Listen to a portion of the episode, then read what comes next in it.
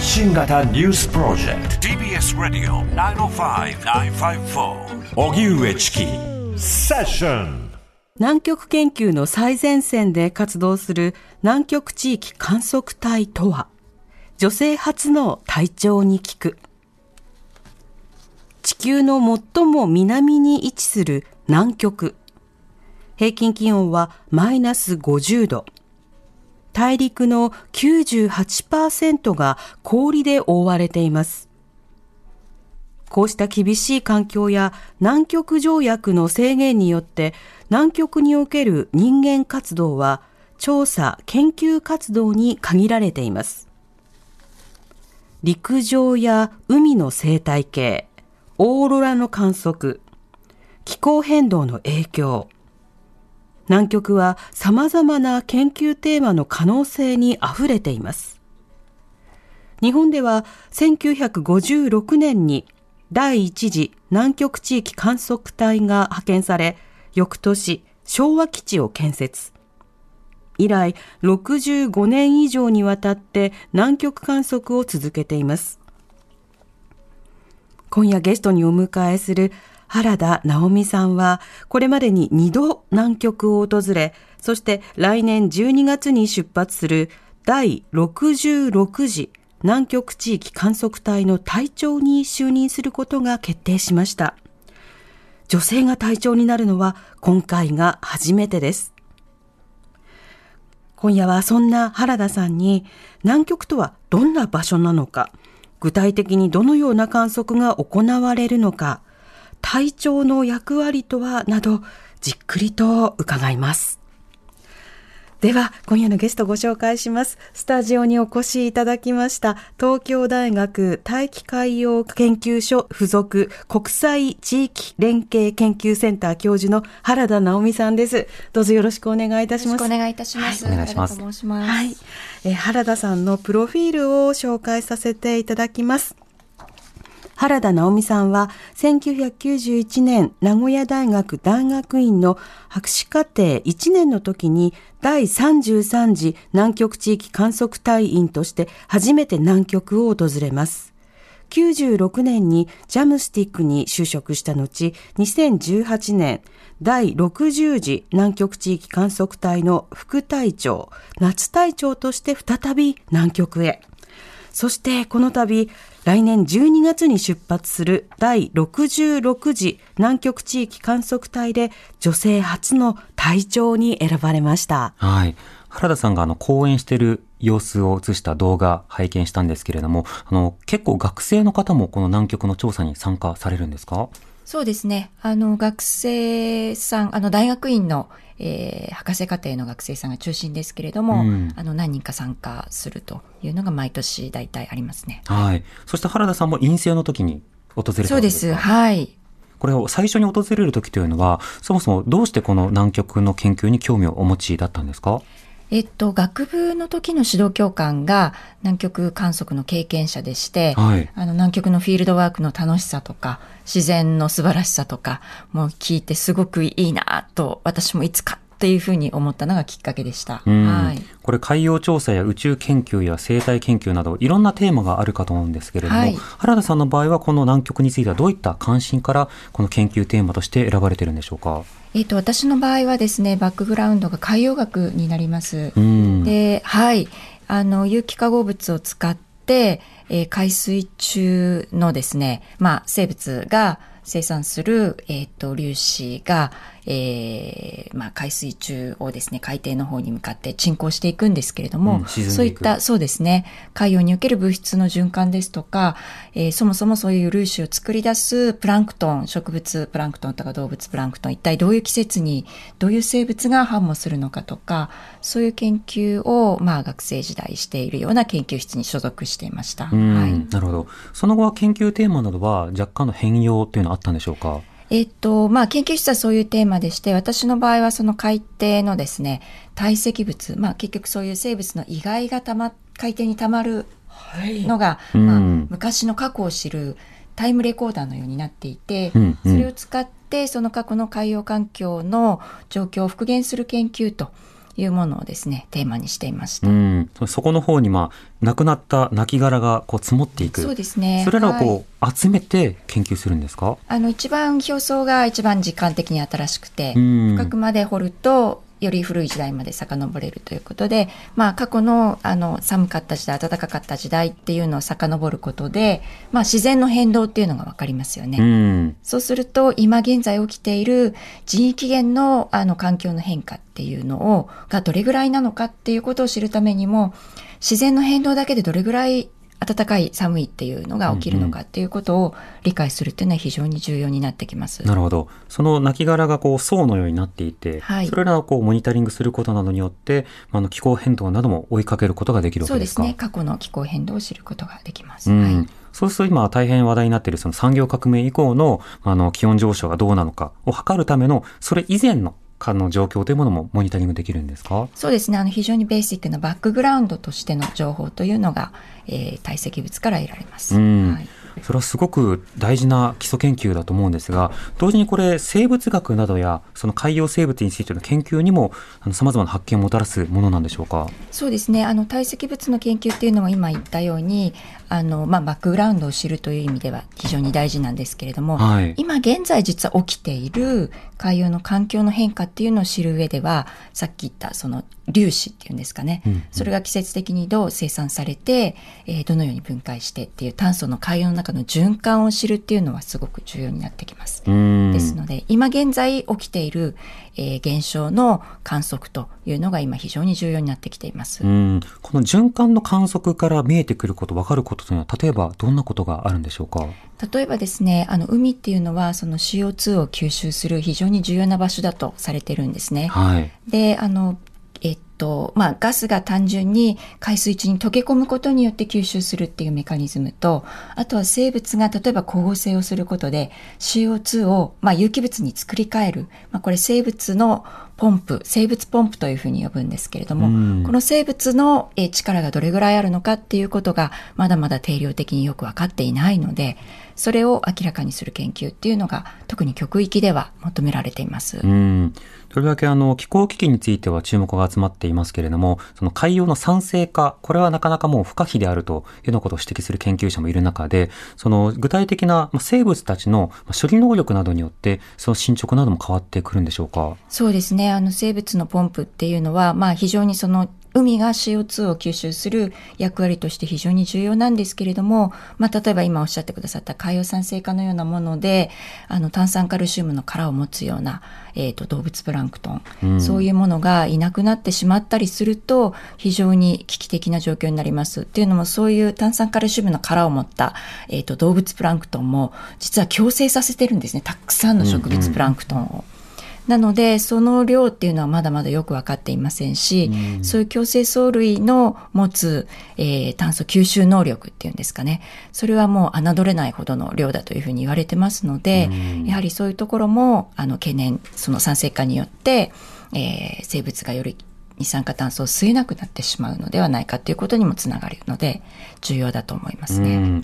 それこそ食物連鎖でそれを食べる生物にも影響が出てくるだけではなくて、いろんな共生関係、それはその生き物が生きてるだけで、いろんなその環境であると他の生命に、まあ、例えば、あの、居場所を提供したりとか、食べ物を提供したりとか、そうしたの役割というのはあると思うんですが、どこかが欠けると、この全体の環境システムそのものが変わるリスクもあるんですか？そうですね。やはりあの、微妙なバランスで成り立っていると思いますので、生態系。そのどこかが欠けると、どういう崩壊が起きてくるのかっていうのもまだよくわかってないところですね。うん、なるほど。ではその南極について今日はですね、そもそもどういった場所なのか、まずは伺っていきたいと思うんですが、南極、あの、地球儀なんかを想定していただくと、もうそのまま南の極だなっていうのが 伝わると思うんですけれども、はいそこにこう行くってなかなか想像つかないと思うんですが、行くための手段というのはどうなっているんでしょうか？えっと、行くための手段としては、南極観測船しらせという船えーで行きますね。うん大体の本体のメンバーは。はい。ただ最近はいろいろあの、えっ、と、生き方も、あの、多様になってってきていまして、うん、えー、南アフリカからですね、夏の間は、あの、飛行機で行くこともできるようになっているので、うん、非常にそういう意味では、あの、船で行く、あるいは飛行機で行く、えー、少し生き方のチョイスが増えてきてます。なるほど。しらせについてまた伺うとしまして、はい、飛行機で飛んだ場合の着陸というのはどうするんですか？着陸っていうのはですね、あの、氷の上に滑走路ができていまして、はい、えっと、まあ、基地の隊員たちが整備してくださるんですけれども、うんうん、まあ、それを滑走路にして、えっ、と、プロペラ機が着陸するっていう感じですね。うん。はい、ブレーキを踏む際など、着陸のその困難などどうなんでしょうか？そこはね、あの、なんかうまく止まってますね。はい。ですよね。えー、いや、ほら、スーパーマリオとかの氷ステージとかだと、スーって、大丈夫です。ちゃんとあのグリップが効いて、はい、タイヤが止まってくれます。うんうん。でも移動の手段が複数あるとなれば、その帰るが無理なら空路、空路がダメなら帰るということで、いろんなその輸送手段の多様性にもつながりますね。そうですね。あとは時期の多様性にもつながります。船だともうこの時期、例えば11月の末から出て、翌年の、えー、3月までっていう制約になってしまいますけれども、はい、航空網だともう少し早くからあの南極に入ることができますので、うん、今まで観測することができなかった夏の初めの時期とか、あの非常に有効に観測に使うことができるようになってます。うん、となると基礎研究なども含めて幅が広がるんですね。幅非常に広がります。うん、これ空路が確確保されたことによってようやくできるようになった研究というのは例えばどういったものがあるんですか？例えばですね、まあ、あの今年もそういう隊が出発しましたけれども空路であの南極の真ん中大陸の真ん中で世界最古の氷を掘ろうというミッションが今、あの、準備中なんですね。最古の氷最古の氷。今現在、えっと、最も古いのが78万年前でして、はい、それよりもさらに古い100万年前まで遡ろうと。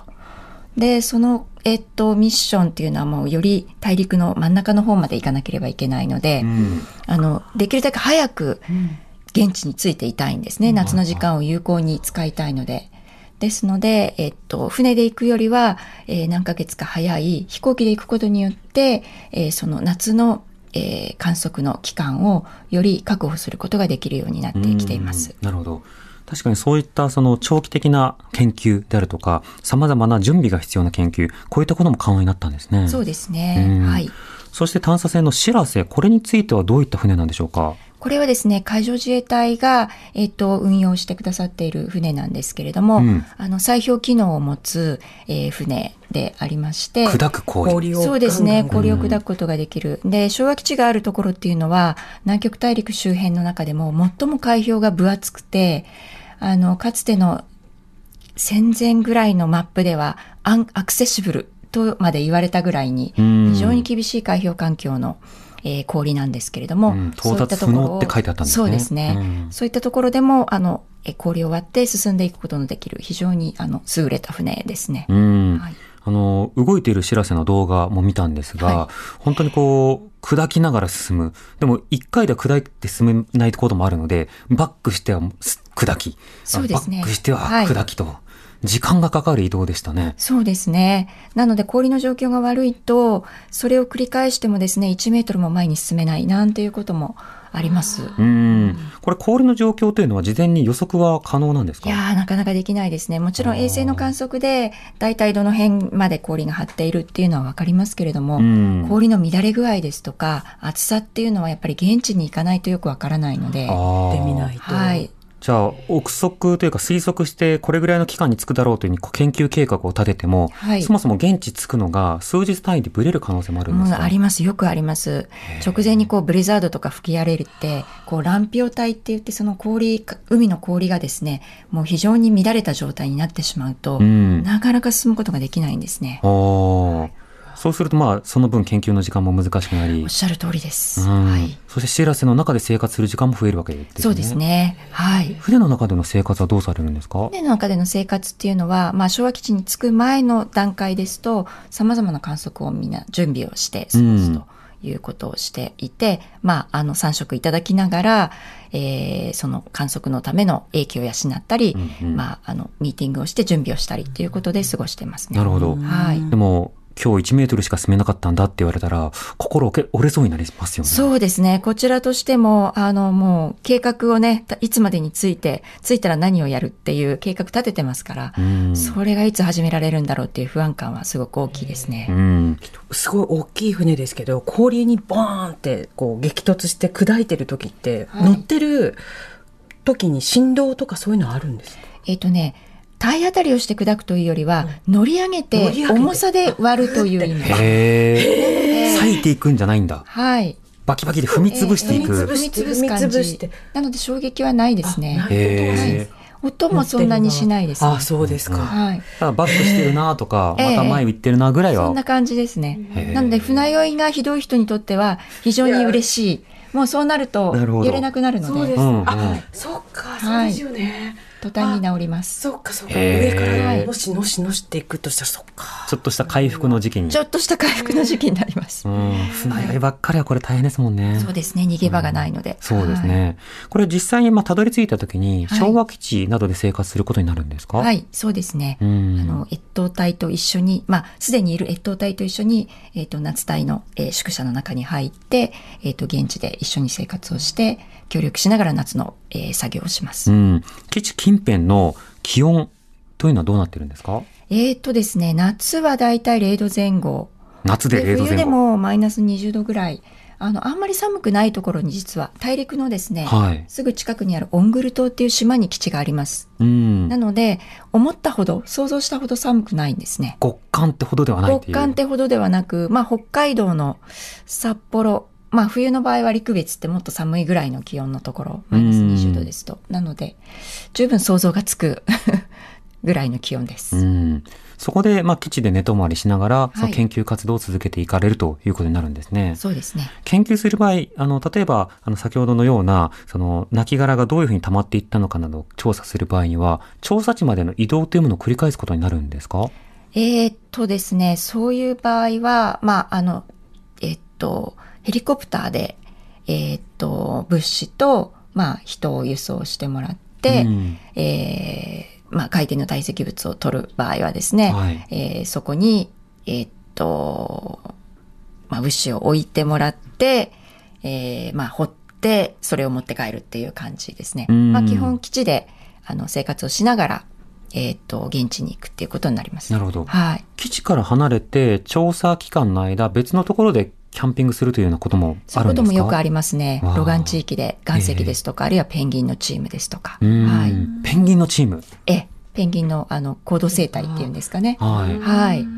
その生態を例えばバイオロギングなどで調査したりとか、はい、具体的な繁殖頭数など把握したりとか、いろいろありそうですね。はい。はい。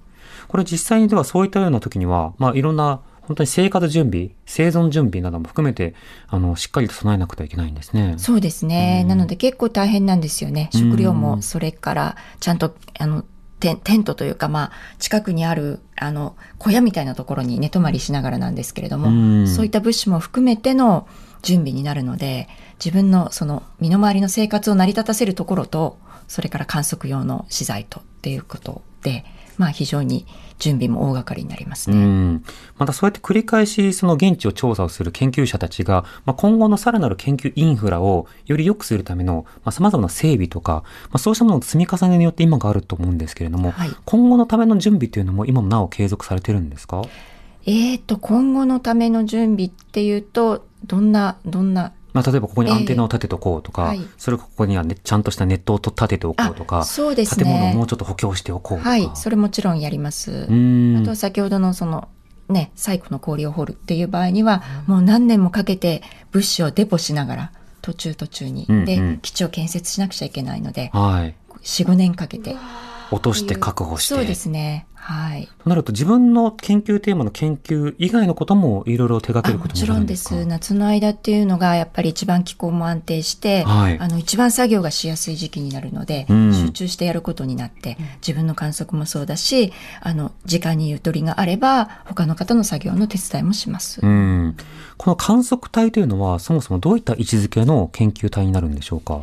観測隊っていうのはですね、まあ、夏隊と、それから越冬隊と、まあ、二つのパーティーに分かれていまして、えっ、ー、と、夏の、夏隊の場合は夏の期間、えっ、ー、と、観測を、えーするうパーティーになって、冬の場合は、あの、1年半、昭和基地に越冬しながら、えーモニタリングのような観測を続ける隊というふうになってますね。うん。構成は大体まあ研究者と、それから設営の、まあ、生活を、えーっと、一緒にサポートしてくれるメンバーで、えーっと、構成されてます。うん。数人の気象予報士さんも乗ってると聞きましたが。はい、そうなんです。あの、我々日本にいるとね、テレビスイッチつけると、気象予報士さんが今日の天気って言ってくれますけれども、現地ではそういう方をですね、やっぱり一緒に行っていただいて、なので気象庁から毎年5人、えっと、隊員、えっと、うん派遣していただいて、えっと、現地の観測を24時間365日やっていただいてます。なるほど。それはあの、現地のち、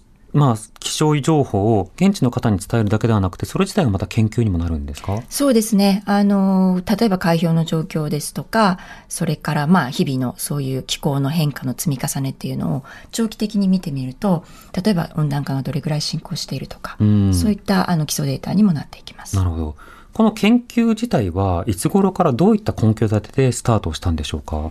研究自体はですね、もうそれこそ1900、あの、まあ、戦後すぐの時代から、えっ、と、まあだから今から60数年前、もう70年近く前に、まあ、うん基地を建設するということと、それから、まあ、南極で、えっ、と、まあ、日本も、まあ、敗当時敗戦国でしたけれども、はい。えっ、と、まあ、研究をしていくというですね、あの、非常に熱意を持った、えー一部の物理学者、えーたちがですね、パーティーを作って、うん。まあ、自然環境の、えー研究をしていくということをですね、えーっと、始めたのがスタートなんですけれども、うん。まあ、ですので、当時からやっぱり自然環境、あるいは気候変動の、えーっと、研究に非常に熱意を持った研究者たちがいたということかと思います。うん。そうした南極を観測する上では、やはりこうルールを守っていくということで条約もあります。はいこういった条約ではどういったことが定められていたり、あるいはどういったことは制限されていたりするんでしょうか？まあ、南極の場合はですね、まあ、どこの国も領土を持たないと。なので、あくまでもその平和的な利用、それから、えー研究のための利用、この二つだけがですね、制限なく実施できるということになっています。うん。そうした中で各国から研究者の方がやってきたりすると。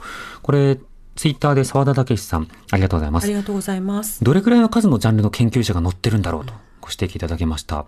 ジャンルといってもね、本当に幅広いと思いますけれども、これ実際に1回のパーティー、あの、タイで何人ぐらいいらっしゃって、でどういった構成などになってるんですか？えーとですね、夏の観測隊のパーティーはだいたい70人ぐらいですね、今うね。ん。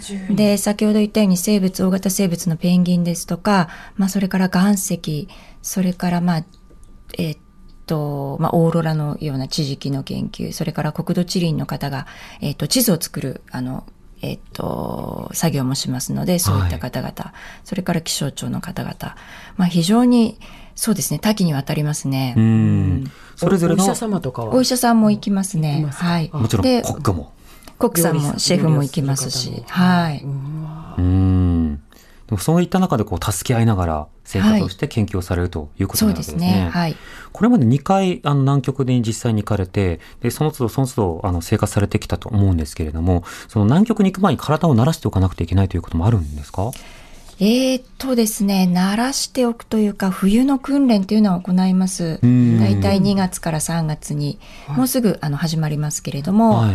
えーっと、長野とかですね、まあそういったところで、まあ南極の昭和基地の気象状況に非常に近いようなところに1週間、えー隊員がですね、うん。暮らして、まあルート工作ですとか、はい。あるいはそのクレバスに落ちたことを想定した訓練ですとか、いろいろ雪山でやります。へうん。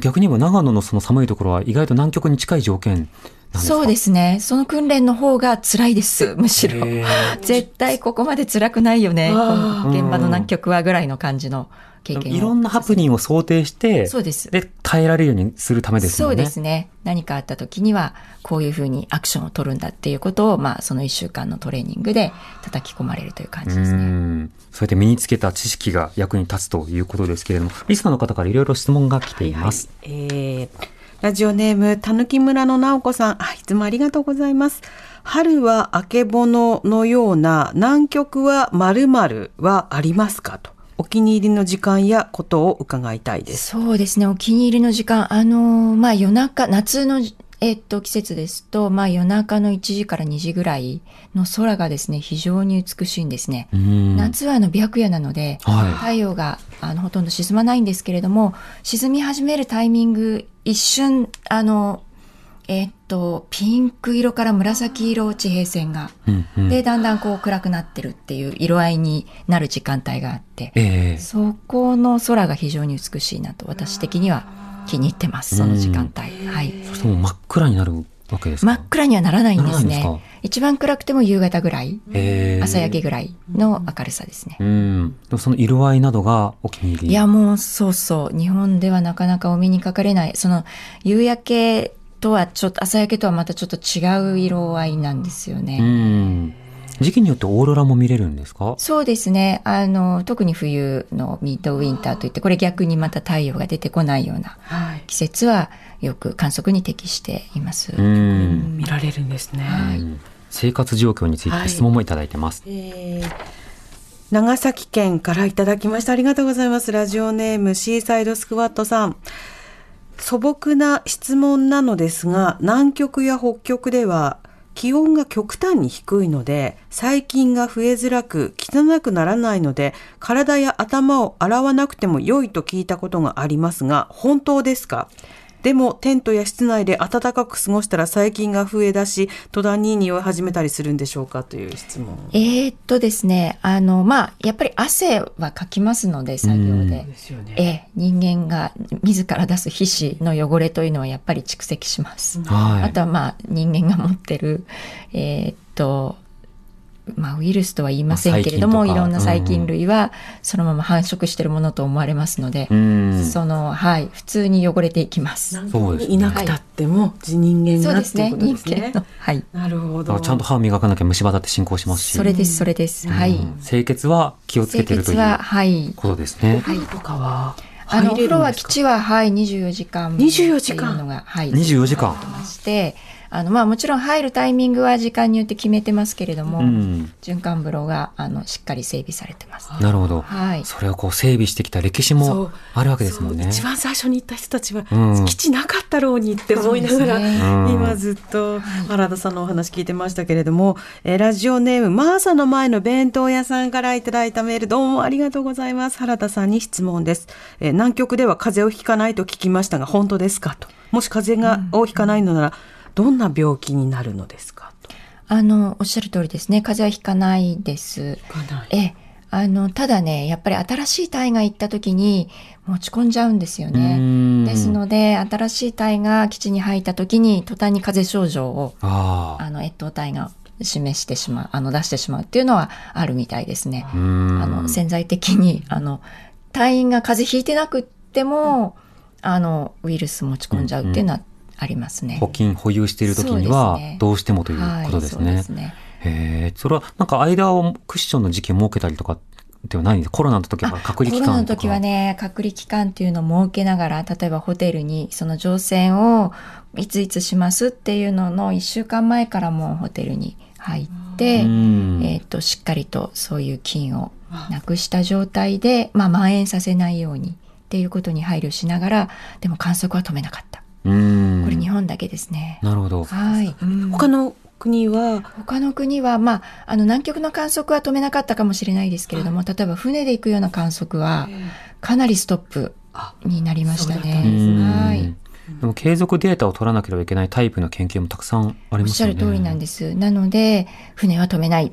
なんなんとしてでも観測は続けるっていう研究所が日本の場合は多かったと思います。うん、はい。なるほど。では、ここからはですね、原田さんが隊長としてどういった役割を果たしていくのかなど伺っていきたいと思います。TBS Radio 905 954発信型ニュースプロジェクト。セッション TBS ラジオキーステーションに生放送でお送りしてます。発信型ニュースプロジェクト、荻上チキセッション。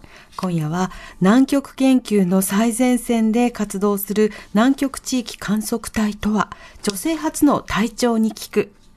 東京大学大気海洋研究所教授の原田直美さんにスタジオでお話を伺っています。よろしくお願いいたします。よろしくお願いしますお願いします。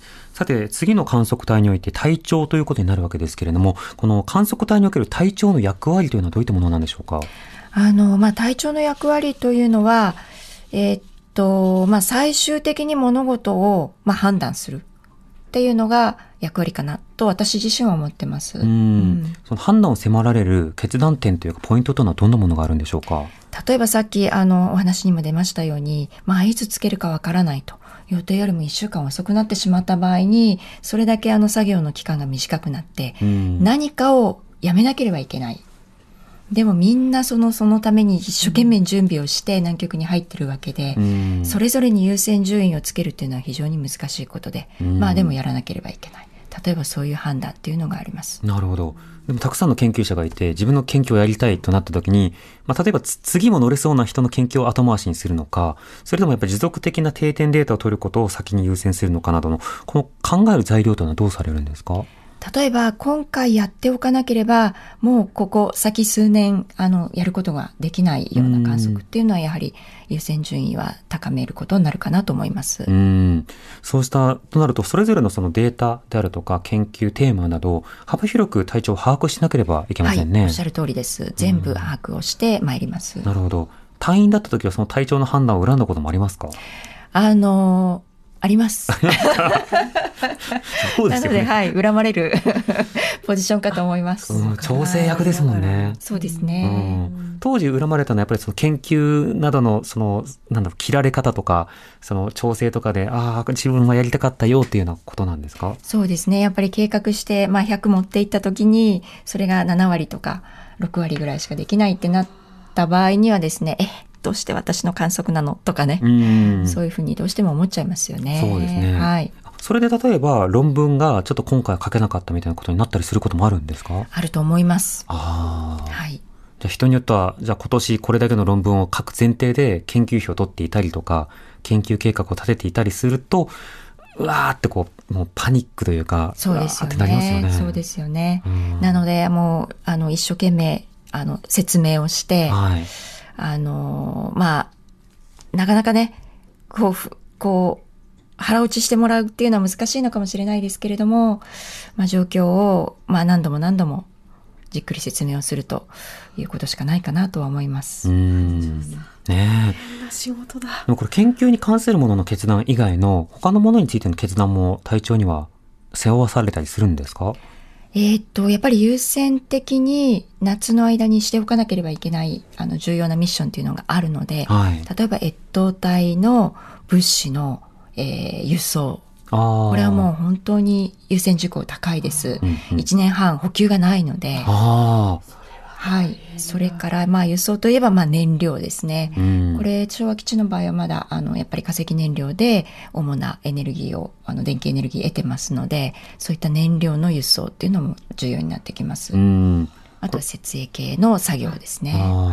主なということは、あの、石油などではない、化石燃料ではないエネルギーもだんだん増えてはきてるんですか？はい。あの、一応風力発電と、それから太陽光エネルギーのパネルもセットしてあります。うん、なるほど。はい。もうこの研究体がこうやってくること自体が、それ自体が補給も兼ねているので、はいやっぱりたどり着いてサポートをして、しかも次の舞台への準備もしてっていうことが、あの、一つのもうルーティンになっているんですね。そうですね。そうなります。うん。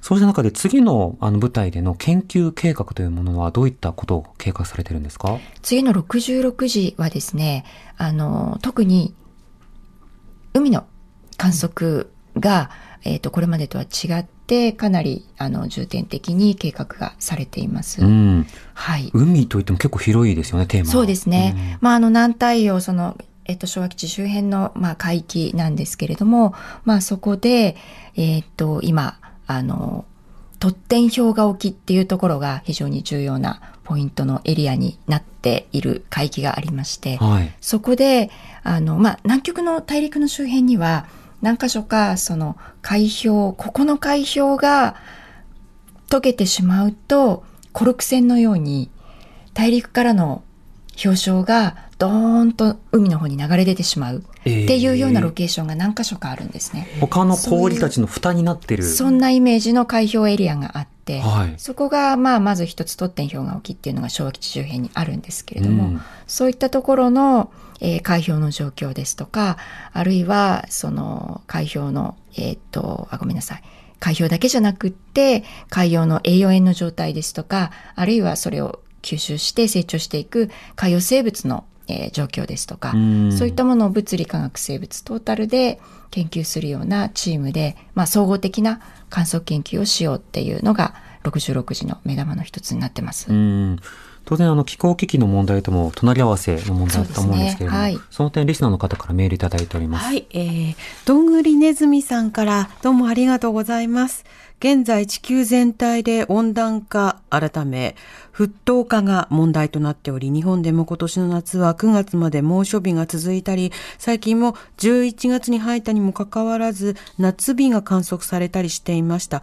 おそらく南極にも何かしらの影響が出ているのではないかと思いますが、具体的にどのようなことが起こっているのでしょうか。またそれは今後私たちの生活にどのように影響してくるんでしょうかというふうに質問いただきました。ありがとうございます。あのですね、南極の場合は、地球の中でも温暖化に対する応答が最も鈍い、あの、エリアだったんですね。うんで、海氷の減り具合も北極なんかはもうどんどんどんどん減ってますけれど、南極周辺はあまりそういう大きな減りっていうのが見られてなかったんです。はい。ところが衛星観測で2014年ぐらいから急激にドーンと減り始めて、うんまあいよいよ南極にも来たかと、温暖化の波が来たかという状況になってます。ええですので今まだそういう温暖化の影響のシグナルが出る前の状況からモニタリングの観測を続けていくのは非常に重要だと思ってます。うん。で南極の場合は大陸に氷床を抱えてますのでそれがさっき言ったようにそのコルク線を抜くようにあるところから大量に海洋に放出されるようになるとそれはその地球全体の海水準を上げてしまう。まあそういう方向に動いていってしまうのでこれちょっと北極とは違うんですけれども、うん。そういう意味ではあの私たちが暮らす東京も含めて世界の大都市って海水準0メートルのところに位置してるんですね、沿岸域。ええ東京でもそうですもんね。そうなんです、うん。ですから海水準の上昇は南の島の出来事ではなくて、うん。私たちの出来事でもあるんですよね。うん。いくつかの島のね、あの方々が声を上げて、ええ。自分たちのふるさとを奪わないでくれということを言ってますけれども、これは本当に日本各所、あの海岸に面しているようなところはあの上昇して、まあ、海岸に面してなくても川などを通じてその上昇というのは影響してくることになるので、これはあの南極の観測などによってその進捗度合いもモニタリングすることが重要になるわけですか？そうですね。まあ今すぐそれが起きるということは言えないと思いますけれども、うんまあやっぱり監視を続けていくっていうのは重要かと思います。なるほど。しかも先ほどの話ですと、そのじわじわと進むというよりは、どっかで一旦線がパッと抜けると、あのそれが加速度的に進むようなタイミングというのもあり得るわけですか？おっしゃる通りですねうん。じわじわよりはあるタイミングで一気にドンと進む可能性を考えて、えーいた方がいいなというふうに認識してます。うん。今、目標としては産業革命以降1.5度以内に、あの、プラス1.5度以内に収めようという目標が、まあ、今年、そのギリギリラインになるんじゃないかというふうに言われていて、止めたとしても、あの、いろんな対策をしたとしても、その後しばらくは、あの、気候危機は進むだろうと言われてますが、何度プラスになったら南極の危機になるのかということは、これはまだ分かっていないわけですか？分かってないですね。うん。はい。あらゆる今のいろんな科学者の知見を持ってもということですね。そうですね。ですので、まだまだ観測が足りていないということで、まあ今年の夏に、その南極、南太陽の、えっ、と、観測をもっと増やそうっていう提言がうん出されたんですけれども、まあそういう形でですね、やはりあの南太陽の、えーデータの蓄積、これまだまだあの全球の他の海洋の地域に比べて少ない状況ですので、うん。大変重要です。なるほど。その提言は国際的に出されたんですか？国内ですか、はい。えっ、とね、国際的に、えっ、と、サザンオーシャン、えーオブザービングシステムっていう、これ、ボトムアップの世界の研究者のプログラムがあるんですけれども、うんその研究者たちが、あの、今年の8月に声を上げて、提言を出しました。うん。それだけ重要な研究の状況に対して、今の予算の付き方というのはどうなんでしょうか？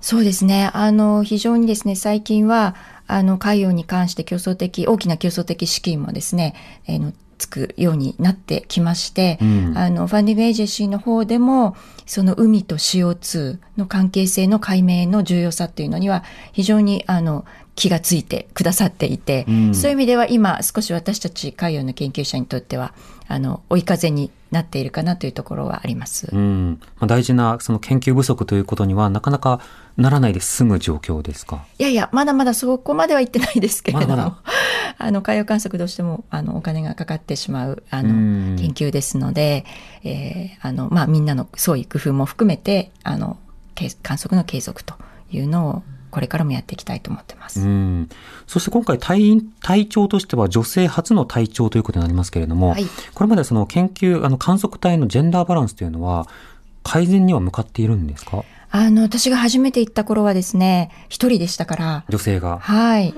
そうですね。はい。100人、まあ100人近い中で一人なので、うん今十数名には増えてますので、うんうんえーっと、14%ぐらい ?15% ぐらいっていう感じですかね。100人いったら十数人。うんそれはあの、日本の研究観測隊においてはそういった状況ですけれども他のはい国の隊はど他のうなんでしょうか、国の隊はもう少し多いと思いますね。うん2割から3割ぐらいはいると思います。なるほどはい。これまでどうしてそうしたジェンダーバランスというものは続いてきたんでしょうか？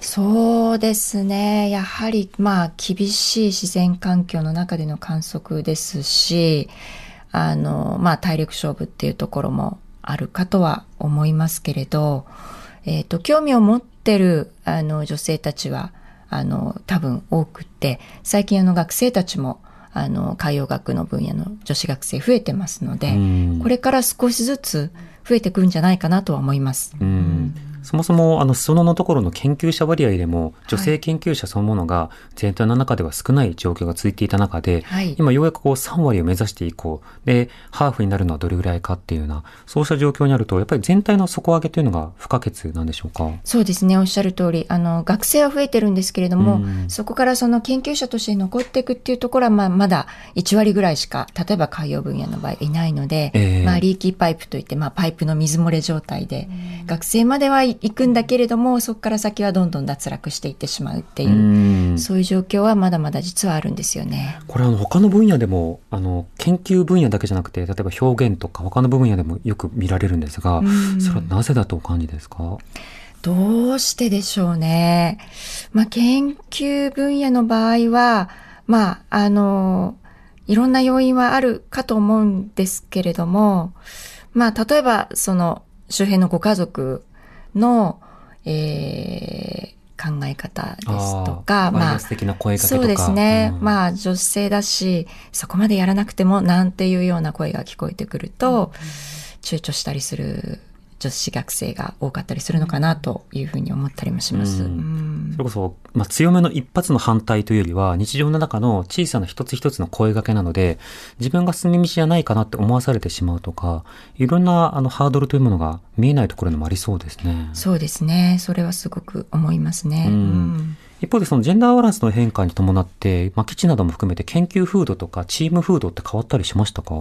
あの、非常にね、私、あの、一人だった時代から、まあ今、十数人に増えて、すごく、あの、そういう意味では、ロールモデルが増えてる状態になってるなというふうには思います。うんだからこれからあの参加してくる後輩たちにとっては非常に良い環境づくりが少しずつですけどね、うんうんあのできてるかなと思いますね。うんうん自分にでもできるっていうふうに思ってもらえるような状況になるわけですね。はい。はい。こう隊長になるということが決まってからの、例えば、まあ、メディアもそうですけれども、研究者たちの何か反応というのはありましたか？えっ、と、皆さん応援してくれる 声が聞こえて、たくさん聞こえて、あの、来てます。うんはい。科学研究だけなくていろんなものを背負うという旅になるんですね。そうですね。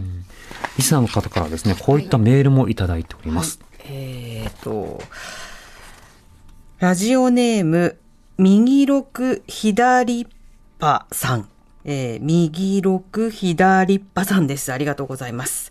原田さん、観測隊長就任おめでとうございますあ。りがとうございまはい、す。質問です。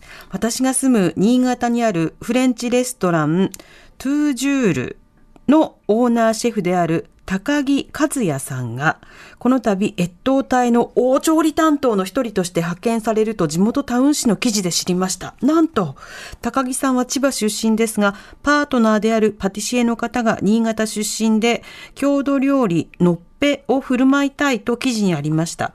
ちなみに食材は現地調達することはありますか？新潟の郷土料理にサメ料理があるのですが、サメは南極に生息していたりするのでしょうか？ということで。うん。一つ前のタイの、はい。はい、素晴らしいですね。ということかな？はい。はい、2023年11月。そうですね。あ、前の記事ですね。はい23年11月23日ということですね。はい。